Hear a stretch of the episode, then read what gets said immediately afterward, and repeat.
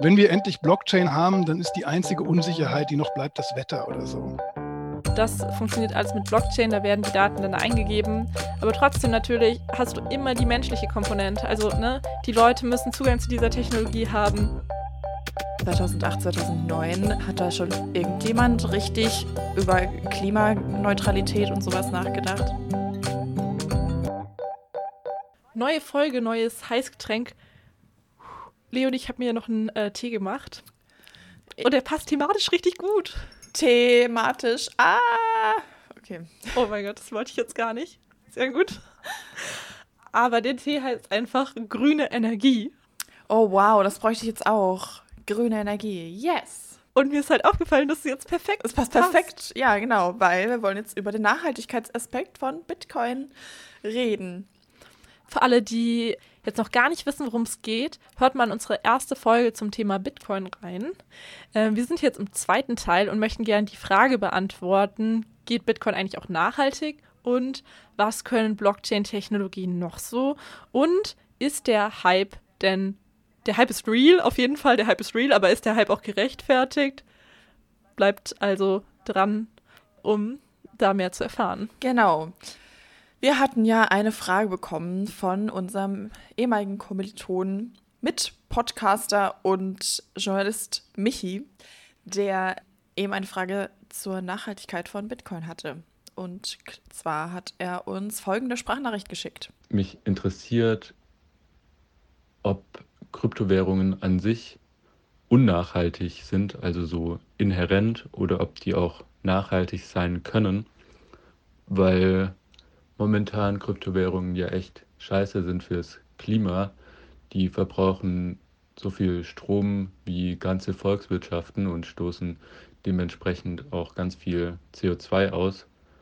Vielleicht habt ihr dazu ja was in eurer Recherche gefunden, ob es da schon Ansätze gibt, wie Kryptowährungen nachhaltiger werden können oder wie die CO2-Emissionen verursacht von Kryptowährungen irgendwie kompensiert werden können oder so. Genau, Bitcoin ist ein ziemliches Energiemonster. Ein Energiefresser. Bitcoins sind ein Energiefresser, denn die ganzen Daten sind natürlich auf super vielen Servern gespeichert und die fressen natürlich Strom ohne Ende. 119 mhm. Terawattstunden Strom pro Jahr ist laut äh, der Cambridge Bitcoin Electricity Consumption Index der ähm, Verbrauch von Bitcoins weltweit. Und das ist mehr als die Niederlande in einem Jahr an Strom verbraucht. Und darauf kommen ja auch nochmal alle anderen Kryptowährungen. Also irgendwie Ethereum verbraucht so viel wie Ecuador oder so. Also kannst du nochmal ganz schön viel andere Sachen draufrechnen, weil es eben so viel, unglaublich viel Energie kostet, diese, diese Rechenaufgaben zu lösen, um diese neuen Blocks zu erzeugen. Das ist doch der Hammer. Also wie ein ganzes fucking Land. Mhm. Ja, und das ist ja nur der Anfang irgendwie gefühlt, ne? Also. Ja. Man muss sich ja überlegen, wenn wir wirklich sagen, Kryptowährungen sind ein Konzept für die Zukunft, wie machen wir das denn dann? Wir können ja nicht irgendwann einfach nur noch eine gesamte weltweite Energie ähm, Verbrauch haben, nur für Kryptowährungen. okay, das ist ein bisschen hochgefallen. Ist ja nicht so, als bräuchten wir gerade noch irgendwie erneuerbare Energien für tausend andere Sachen, um unsere Mobilität nachhaltig zu machen und irgendwie unser Heizen und all sowas. Ja, total. Ähm, ja, das ist halt auch die Frage, wie ähm, zukunftssicher sind Kryptowährungen überhaupt. Auf jeden Fall gibt es einen Ansatz in der Krypto-Community, der ähm, dieses Problem mit dem Energieverbrauch beheben könnte, nämlich einen Wechsel von einem Proof of Work Mechanismus zu einem Proof of Stake.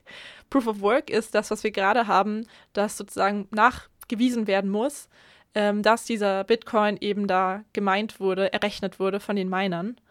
Und ähm, Proof of Stake wäre sozusagen eine Alternative, wo man nur nachweist, dass man einen Anteil einen Anteilsnachweis hat, also dass man einfach nur nachweist, dass man an der Erzeugung des neuen Blocks ähm, beteiligt war, ohne aber dieses, diesen Mining-Aspekt zu haben. Moritz Hütten kann das nochmal viel besser erklären als ich. Was bei Bitcoin den Energieverbrauch ja ausmacht, ist dieses sogenannte Proof-of-Work-System. Das heißt, die Blöcke müssen im, werden immer nach einer Regel angehängt, die letztendlich darauf basiert, dass jemand nachweist, dass er eine unglaublich hohe Rechenleistung dafür verbraucht hat. Das soll nämlich dafür sorgen, dass niemand falsche Blöcke anhängt, weil äh, jemand sonst diesen unglaublich energieaufwendigen Nachweis gebracht haben müsste und dafür wahnsinnig viel Geld ausgegeben hat, nur um dann am Ende vom Netzwerk trotzdem nochmal abgelehnt zu werden, wenn irgendwelche Transaktionen nicht zuverlässig waren. Also, ähm, es gibt seit Jahr und Tag dann halt Alternativansätze, bei denen man sich überlegt, welche, welchen anderen Ansatz kann ich wählen, um diese Zuverlässigkeit zu gewähren. Und es wäre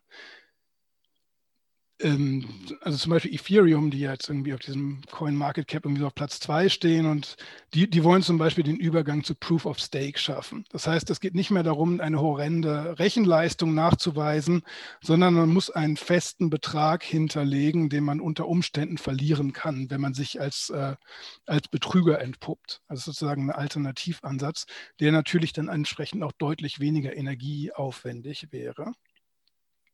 Und das gibt es so in verschiedenen, muss man halt gucken. So. Also wie, wie weit, wie sicher ist das dann noch, wie gut funktioniert das? Es hat andere Schwachstellen, aber es gibt zumindest diese Möglichkeit.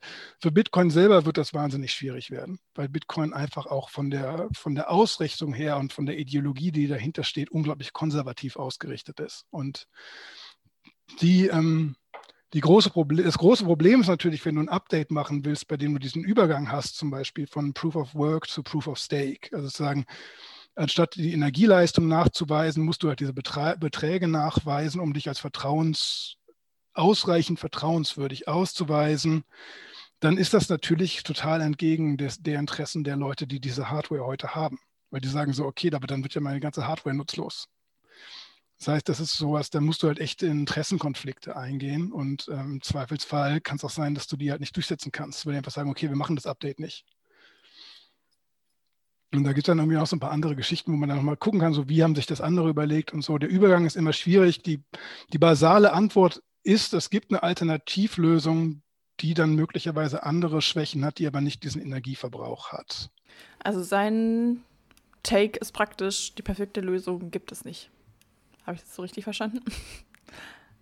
Ja, so wie ich das jetzt ähm, oberflächlich überblickt habe, gibt es auf jeden Fall in der Community heftige Auseinandersetzungen, was jetzt das bessere System ist, weil eben auch Proof of äh, Stake Nachteile hat. Also irgendwie, dass man eventuell sozusagen Parallelblocks erzeugt werden, aber es ja nur einen richtigen Block geben kann.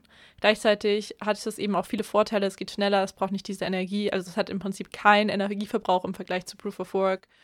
Und es könnte auch, manche Leute sagen eben, es ist gerechter, sozusagen, weil man einfacher eben auch an diesem Gewinn beteiligt werden kann, ähm, an den Transaktionskosten, die man dann kriegt. Es gibt auch schon ähm, Kryptowährungen, die das nutzen, habe ich gesehen, also Dash oder Teasers, die nutzen das. Ah, ja. Aber dass Bitcoin da das System wechselt, ist anscheinend sehr unwahrscheinlich. Also ob Bitcoin, ob die wirklich nochmal nachhaltig werden, das ähm, ist ja eher unwahrscheinlich, so wie ich das jetzt rausgehört habe. Mhm. Ja, ist natürlich auch schwierig. Ähm, also, wenn sie es von Anfang an nachhaltig aufgebaut hätten, wäre es natürlich viel einfacher, als wenn man jetzt alles umstellen muss. Ne? Das ist ja klar, dass mhm. da wenig, ähm, ja, wenig Begeisterung dafür besteht. Ob der Satoshi Nakamoto schon damals ausgerechnet hat, was das für einen krassen Energieverbrauch bräuchte, ob der so weit gedacht hat oder ob der einfach nur so dachte, ja, ich stelle jetzt mal dieses Konzept vor. Naja, du musst ja auch überlegen, da 2008, 2009 ähm, hat da schon irgendjemand richtig über Klimaneutralität und sowas nachgedacht? Nicht wirklich, eigentlich. Also ich glaube, da war das noch gar nicht so richtig im Fokus.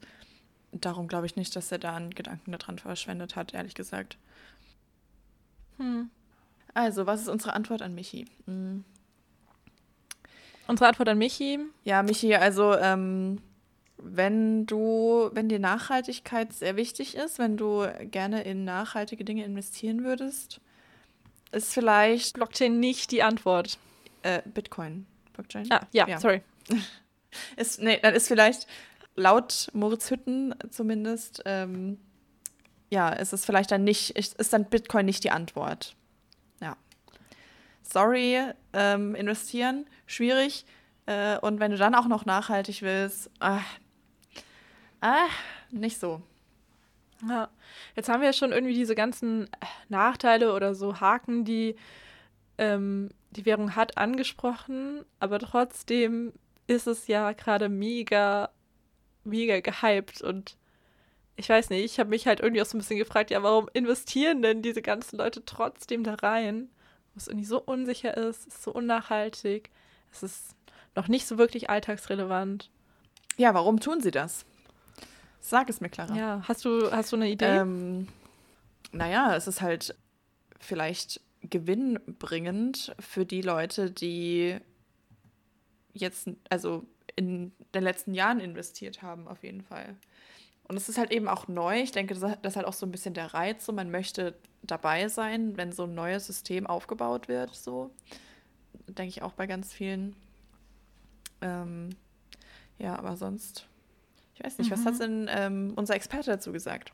Ja, der hat einmal gesagt, dass es natürlich eine Gegenbewegung ist in einem ähm, Geldsystem, was inflationär ist, also was sozusagen immer weniger wert wird. Bitcoin ist ja deflationär, also weil es eine begrenzte Menge gibt, äh, wird es eher mehr wert. Und ähm, dann ist es halt genauso wie Gold, liegt darin eben die Hoffnung, irgendwie Wert zu speichern, auch in Zeiten von Niedrigzinsen, wo ja so überhaupt Geldanlagen schwierig sind. Und äh, ist natürlich auch einfach die Hoffnung auf, auf Wohlstand, so hat er es ausgedrückt. Ein mehrschichtiges Versprechen äh, finanzieller Autonomie. Nämlich einerseits irgendwie die Idee, dass man seinen Wert irgendwo hinliegen kann, wo er dann irgendwie bleibt oder mehr, äh, wo er halt einfach so bleibt und wo er, wo er nicht weniger wird. Und auf der anderen Seite einfach die Hoffnung, die Leute haben, dass sie irgendwie auch dieses in Anführungszeichen Gezocke auch so als letzten, letzte Chance auf Wohlstand sehen. Also wenn man wirklich mal so Forenkonversationen und auch so offene Briefe und so mal so durchblättert, ist teilweise schon auch ähm, es geht halt viel darum, dass die Leute auch glauben, dass sie außer, also es gibt ansonsten halt noch Erben, aber wenn du nicht erbst, ist echt die Frage so, wie willst du denn, also guckst, die Leute gucken sich also Häuserpreise an oder so und denken so, das kriegst du mit Arbeit nicht hin. Also hier irgendwie ein Familienhaus für 900.000 Euro oder eine Wohnung für 450.000. Da kannst du dir gerade mal überlegen, wie lange wie lang du arbeiten müsstest, um diese Kredite abzubezahlen. Das heißt, es gibt schon, also es gibt in so ein paar Ländern wurde es auch ganz explizit. Also als irgendwie 2017, 18 gab es nochmal so einen richtigen Krypto-Boom, Bitcoin-Boom in Korea, Südkorea. Und die haben dann auch angefangen, das zu regulieren und angefangen, da zu versuchen, das irgendwie so ein bisschen einzudämmen. Und da gab es dann auch eine riesige öffentliche Unterschriftenaktion, wo die Leute halt geschrieben haben, wo sie jetzt sinngemäß geschrieben haben, so zerstört jetzt nicht unseren Traum, das ist die letzte Chance auf Wohlstand für uns. Wir können uns nie im Leben ein Haus in Seoul kaufen oder so. Das ist einfach nicht drin.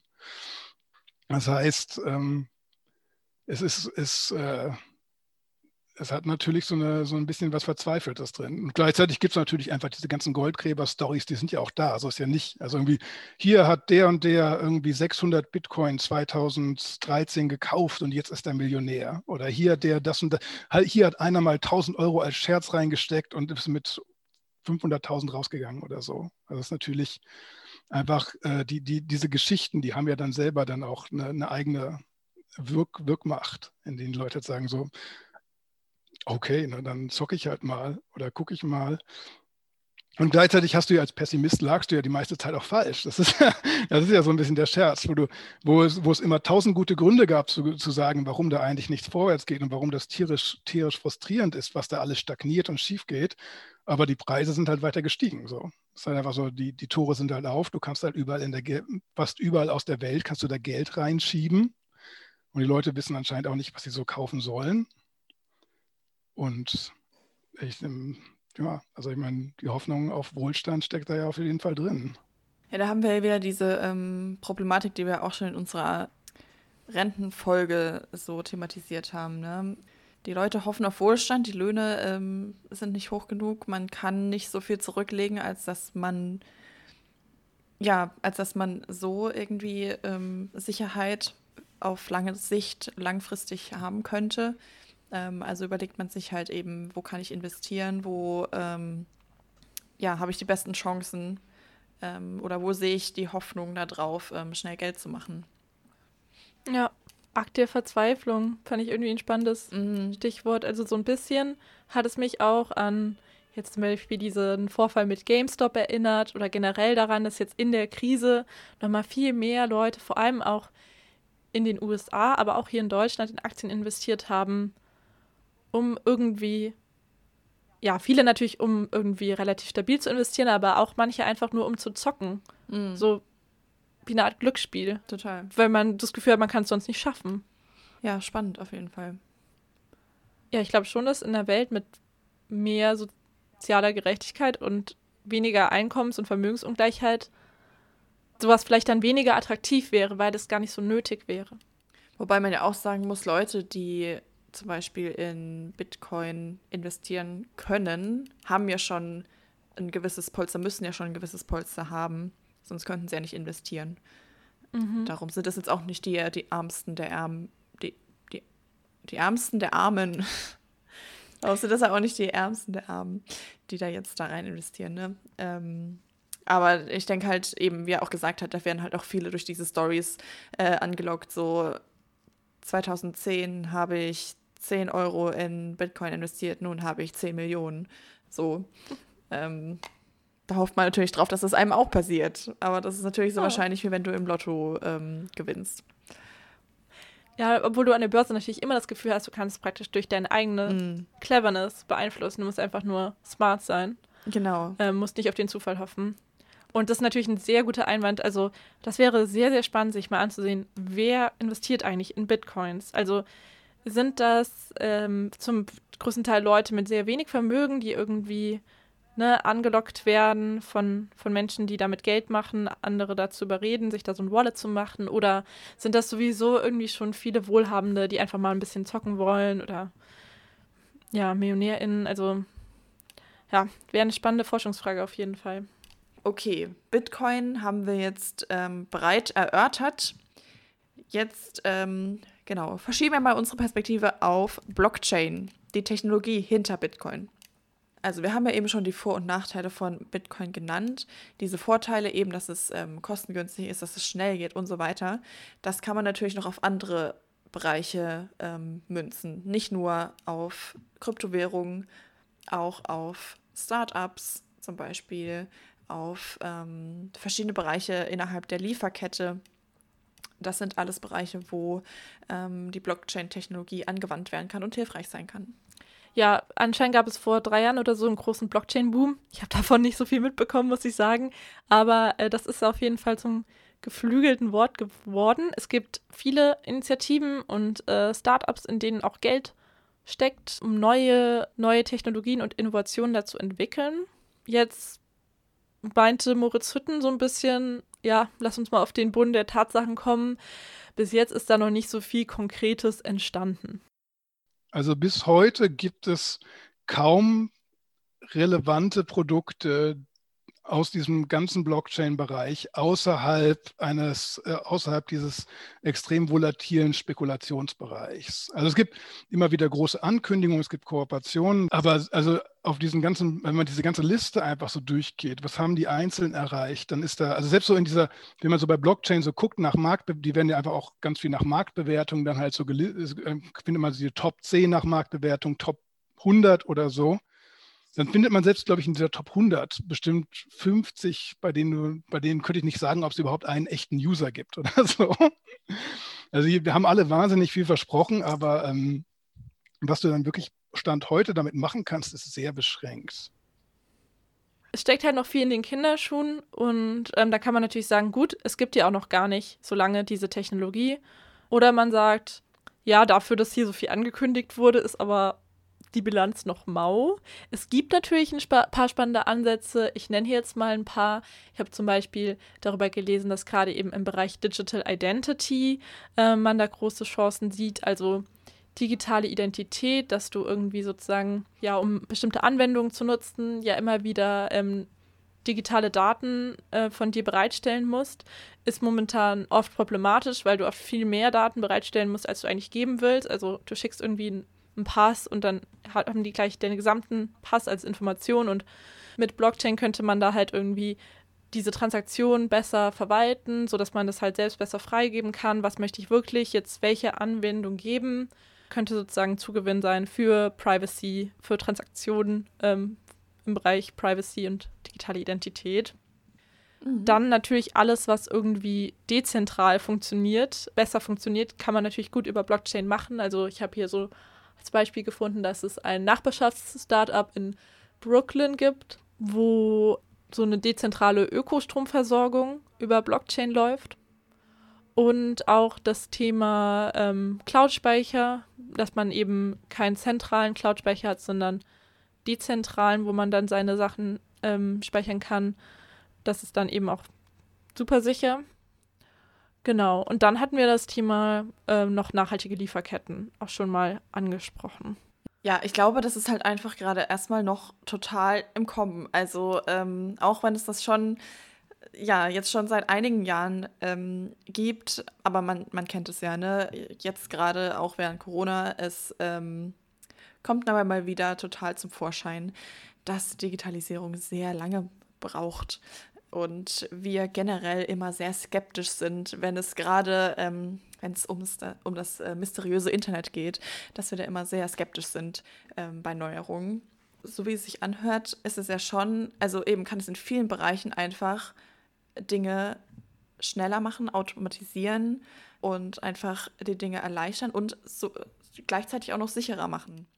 Dadurch, dass dann diese Blocks in den Blockchains eben nicht verändern oder nicht, nicht fälschen kann, ist das ja eigentlich, das ist ja eine super gute Sache. Ich glaube nur, das Ding ist halt noch, viele sind da einfach skeptisch. Es wird da viel ausprobiert gerade und darum, also ich glaube schon, dass wir da in den nächsten Jahren noch viel davon hören werden und dass ähm, solche Startups, dass es da noch viel mehr geben wird. Voll, also das ist voll das gute Stichwort mit Digitalisierung ist noch nicht so weit fortgeschritten, wie wir immer denken. Ich glaube, das muss man auch mitdenken, gerade bei diesen nachhaltigen Lieferketten. Ja, also bin zum Beispiel auch auf das Startup Urz gestoßen, wo man dann auch ähm, mit dem QR-Code erkennen kann, ja, wo wurden die Bohnen angebaut, wo wurde der Kaffee geröstet, welchen Weg hat er hingelegt. Das äh, funktioniert alles mit Blockchain, da werden die Daten dann eingegeben. Aber trotzdem natürlich hast du immer die menschliche Komponente. Also, ne, die Leute müssen Zugang zu dieser Technologie haben, die müssen das Richtige eintragen, weil du kannst ja nicht, also du, du hast keine totale Videoüberwachung oder so, du kannst ja nicht feststellen, ob die Leute auch wahrheitsgemäß dort Daten eintragen. Nur wenn die das überhaupt tun, bringt das was. Und es kann auf jeden Fall ähm, dazu beitragen, so eine Lieferkette transparenter zu machen oder ja, die einzelnen Schritte besser nachzuvollziehen. Aber es ist auch keine Wunderwaffe. So, wenn du die Arbeitsbedingungen vor Ort überprüfen möchtest, dann musst du trotzdem vor Ort kommen, hinkommen und es dir einfach ansehen. Mhm. Ganz, ganz old school. Ha. Old school. Das meint auch Moritz Hütten, äh, der nochmal darauf hinweist, dass es eben eine große Diskrepanz noch zwischen analoger Welt und digitaler Datenbank oft gibt wie sorge ich dafür, dass diese, diese Informationen nicht die ganze Zeit auseinanderlaufen? Also ich sage, ich habe irgendwie, sagen wir, ich habe ich hab eine digitale, ich habe jetzt diese Blockchain und ich äh, gebe dir jetzt halt irgendwie einen Token, also irgendwie eine Art äh, Wertschein über ein Kunstwerk, das bei mir im Zimmer hängt oder so. Und dann in dem Moment ist das okay und dann sobald, aber woher sollte diese Blockchain zum Beispiel wissen, dass ich das Bild abhänge und in den Keller stelle? Und wenn es dann im Keller einen Wasserschaden gibt, woher soll die Blockchain wissen, dass dieses Bild beschädigt oder zerstört wurde? Das, heißt, ich hab, das ist ein Riesenproblem, die analoge und die digitale also die analoge Faktenlage und die digitale Abbildung zusammenzuhalten, damit sie dir nicht die ganze Zeit auseinanderfliegen. Und das sind so Sachen, die, die löst mir nicht die Blockchain, sondern da muss ich mich fragen, wie mache ich das da? Also wie will ich irgendwie Sensorapparate haben? Will ich Kameras da haben? Will ich das haben? Will ich das haben? Ja, voll spannend. Ja, vielleicht ist das halt auch so der ein Punkt, wo man sieht, ganz ohne den Mensch geht es dann halt auch nicht. Ähm, also komplett automatisiert ähm, geht es dann letzten, letzten Endes doch nicht. Ne? Versucht er ja so ein bisschen anklingen zu lassen. Ja, das ist natürlich jetzt auch die sozialwissenschaftliche Perspektive. Vielleicht würde uns jetzt auch ein ITler was ganz anderes sagen. Mm. Aber ich glaube, es ist legitim darauf hinzuweisen, dass es nie eine Lösung gibt, die alle Probleme löst. Ja, auf jeden Fall. Also, das wäre jetzt auch ja. komplett aus der Luft gegriffen, wenn man sagen würde, ja, darauf hat die Welt gewartet. Also natürlich. Kein Krieg mehr, alles gelöst aufgrund von Blockchain. genau. Love, Peace and Harmony dank Blockchain. Das Interessante ist ja, er hat ähm, sich ja eben auch diese Blockchain-Szene da äh, angeguckt. Und anscheinend gibt es da schon eine krasse Technik-Euphorie über die Blockchain. Dann sind wirklich Leute rumgegangen und haben gesagt, wenn wir ein Blockchain-System haben, dann ist unsere Lieferkette vertrauenslos. Oder wenn wir ein äh, Blockchain-System haben, dann haben wir Konsens zwischen allen Akteuren und müssen uns nie wieder äh, über irgendwas streiten. Also wirklich unglaublich weit gefasst. Es war wirklich so, also ich war 2018 auf dem Blockchain Summit in Frankfurt und da hat auch jemand auf der Bühne gesagt, irgendwie, wenn wir endlich Blockchain haben, dann ist die einzige Unsicherheit, die noch bleibt, das Wetter oder so. Also es war wirklich eine unglaubliche Technik-Euphorie, die da, die da rausgehauen wurde. Eben, ich glaube, es ist allen Menschen, die ein bisschen vernünftig denken, klar, dass es jetzt nicht das Allheilmittel für alles ist, dass es jetzt nicht alles komplett revolutionieren wird. Ja, wäre vielleicht jetzt spannend, nochmal jemanden zu haben, der begründen könnte, warum er oder sie da so extrem euphorisch ist oder da dieses große Potenzial drin sieht. Mhm. Weil anscheinend ist es auch in der Forschung so, dass es da ein positiv Bias gibt. Also, dass dann bei Veröffentlichen, bei Veröffentlichungen gesagt wird, ja, wir haben jetzt zwar eigentlich noch nichts erreicht, aber es hat auf jeden Fall extremes Potenzial. Und es gibt vielleicht schwache Ergebnisse, aber wir wissen, also es könnte trotzdem sozusagen alles, alles leisten, so äh, was, was man sich so vorstellen kann, auch wenn wir noch nicht da sind. So hat das Moritz Hütten beobachtet oder so als Fazit auch in seiner Forschung dann herausgefunden.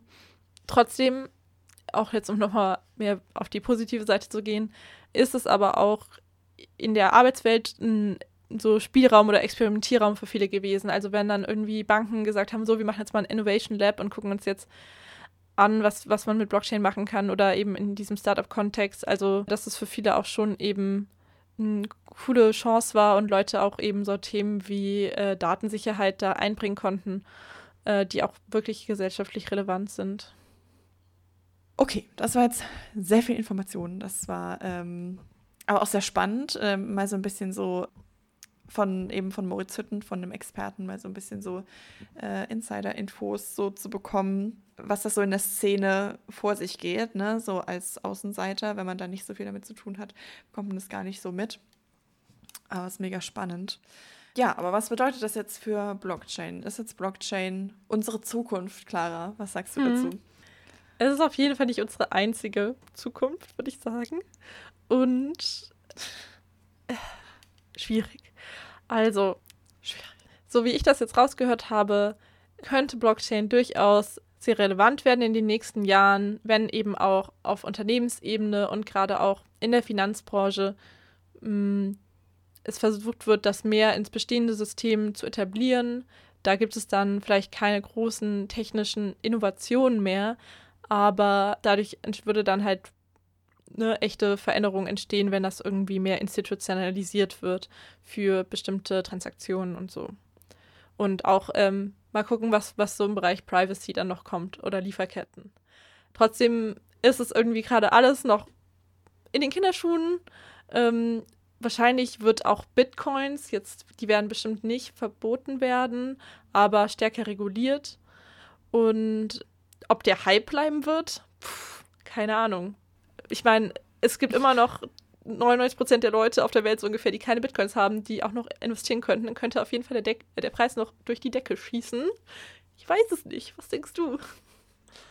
Mensch, Trendforscherin Clara, sag ja. doch mal. Nee, also keine Ahnung, da kann ich jetzt auch überhaupt keine ähm, Prognose dazu, dazu stellen.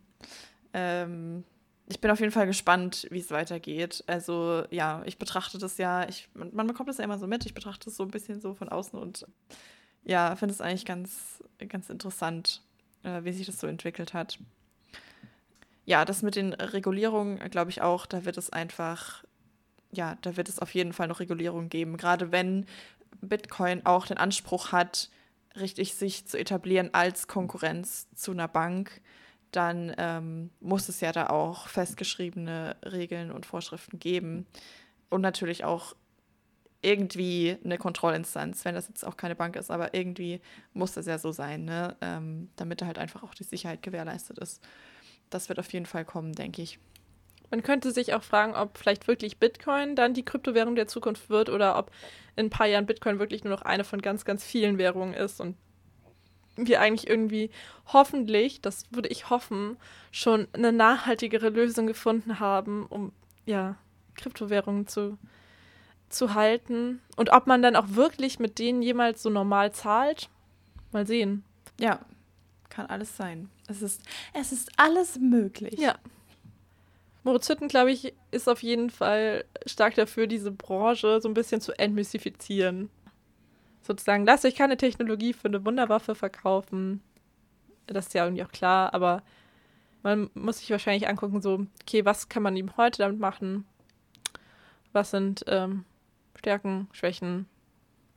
Ich mache hier gerade mal wieder den Captain Obvious. Also, vielleicht sollten wir ja. lieber weitergehen zur Medienempfehlung. Ja, ich glaube.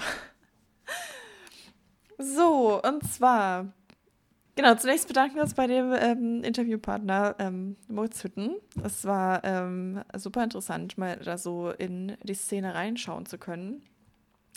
Und dann haben wir noch einen Beitrag von unserem zweiten Gast, Michi. Der hat nämlich die Medienempfehlung für diese Folge mitgebracht. Mhm. Also zum einen haben wir natürlich auch eine ganz große Medienempfehlung äh, dieses Mal, diesen Monat, nämlich Michis Podcast Lost in die Zukunft.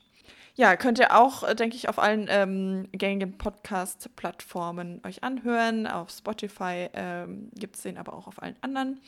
Ähm, und es sind bisher zwei Folgen online. Äh, ich habe beide schon gehört ähm, und ja, fand sie super spannend. Äh, in der ersten Folge geht es darum, was ist überhaupt Männlichkeit und äh, ja, Michis Interviewpartner ähm, ist ein Freund von ihm. Also es sind zwei Männer, die über Männlichkeit reden. Fand ich sehr spannend, aber hat mir sehr gut gefallen. Sehr philosophisch, sehr ruhig. Sehr philosophisch, genau. Und ähm, es ist immer ein, also es ist ein Interview-Podcast. Michi redete immer mit seinen ähm, Interviewpartnern und ich finde, es ist immer eine sehr angenehme Stimmung. Also ich habe es ich hab's mir sehr gern angehört. Ich auch. Das Motto ist ja so junge Menschen für die Welt von morgen und es geht sozusagen immer um Themen, die irgendwie unsere Generation gerade umtreiben. Und ähm, zweiten Folge geht es dann irgendwie um die ökologische Krise, um die Klimakrise. Also wenn ihr sagt, oh, Leonie und Clara, die sind mir eigentlich immer so ein bisschen zu hektisch oder zu, nee, ich will das jetzt, nein, immer ein bisschen zu chaotisch. Zu aufgedreht. Zu aufgedreht. Ja, Dann schaut doch mal, schaut doch mal da vorbei für ein fundiertes Gespräch. Es ist sehr zu empfehlen. Genau, das war unsere Medienempfehlung. Jetzt kommt Michis Medienempfehlung für euch. Meine Medienempfehlung an euch ist der YouTube-Channel des Philosophen Gerd Kobel. Dort veröffentlicht er jeden Donnerstag ein Video zu einem Thema. Das kann mal ein aktuelles Thema sein, aber auch ein ganz abgespacedes oder ein metaphysisches Thema. Es kann auch um einen Philosophen und sein Werk gehen. Also da ist ganz, ganz viel dabei. Und ich finde, Gerd Skobel hat eine sehr eigene und erfrischende Perspektive auf die Welt. Und jedes Mal, wenn ich ein Video von ihm angucke, regt es mich eigentlich zum Nachdenken an. Und jedes Mal, wenn ich ein Video gesehen habe, habe ich entweder was Neues gelernt oder ein bestimmtes Thema aus einem ganz neuen Blickwinkel gesehen. Und deswegen empfehle ich seinen YouTube-Channel, den findet man unter youtube.com slash skobel, skobel mit C. Und aktuelle Videos von ihm sind zum Beispiel So hilft Achtsamkeit gegen Unistress oder Adorno heute, Netflix, Sex und Dialektik der Aufklärung oder eben auch ein Video über Non-Fungible Tokens aus einer philosophischen Perspektive. Das hat ja auch was mit Blockchains zu tun. Genau. Ansonsten bleibt mir eigentlich nur noch zu sagen, ciao Kakao. Wir verlinken euch den YouTube-Kanal auf jeden Fall auch in unseren Show Notes sowie alle Medienempfehlungen. Natürlich. Quellen gibt es auf unserer Website. Und wir sind gespannt, wie ihr jetzt dieses neue Format fandet. Findet ihr das gut, wenn wir uns aufteilen in zwei Folgen? Dann ist jeder ein bisschen kürzer. Oder möchtet ihr lieber alles am Stück haben? Gebt ja. uns dazu gerne mal Feedback. Wir haben einfach mal ein bisschen rumexperimentiert. Genau, Feedback ist sowieso immer gut. Ihr könnt uns per E-Mail schreiben, ihr könnt uns aber auch einfach auf Instagram schreiben.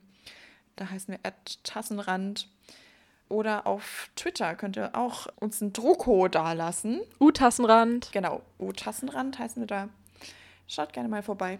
E-Mail post.tassenrand.de. Richtig, richtig, richtig. Ja. das war's Das war's. Jawohl. für diese Folge. Ich gehe jetzt erstmal ein bisschen Bitcoin meinen. Ja, klar, auf jeden Fall. Holst mal deine, deine Spitzhacke raus und dann wird Genau. gemeint. Und dann werden ein paar kommunistische Arbeiterlieder dabei gesungen und oder so ein paar. Nee. Das sind so viele Lieder, die man so beim, Das Arbeiterlieder. beim Meinen singt. Genau. Hey ho, hey ho. Wir sind vergnügt und froh. Lalalala. Ist das das von den Zwergen? Aus Schneewittchen, der Disney-Film? Die Zwerge gehen Bitcoin meinen. Ja, die waren ist nicht auch so reich. Also, gar keine so schlechte Metapher. Was, wer, wer ist reich? Ähm, ja, die haben doch so viele Schätze, oder? Die Zwerge. Haben die Schätze? Ich meine aber, die waren da beim Arbeiten, als sie das gesungen haben, oder? Da sind die doch so. Ja, aber gehen die nicht die ganze Zeit Diamanten ausgraben? Ja, eben, das kann sein, darum äh, meinen, die meinen auch. meine ich. Aber die essen dann trotzdem immer nur Brei. Ja, ja, voll. voll. Leben voll altruistisch, aber haben viel Geld. Hm. Sie leben sehr äh, sparsam. Asketisch. Ja. Ja. Ja. Asketisch. Naja, egal. Okay. Haben wir noch was Relevantes zu sagen? Nein. Okay, dann schaltet auch nächstes Mal wieder ein. Nein.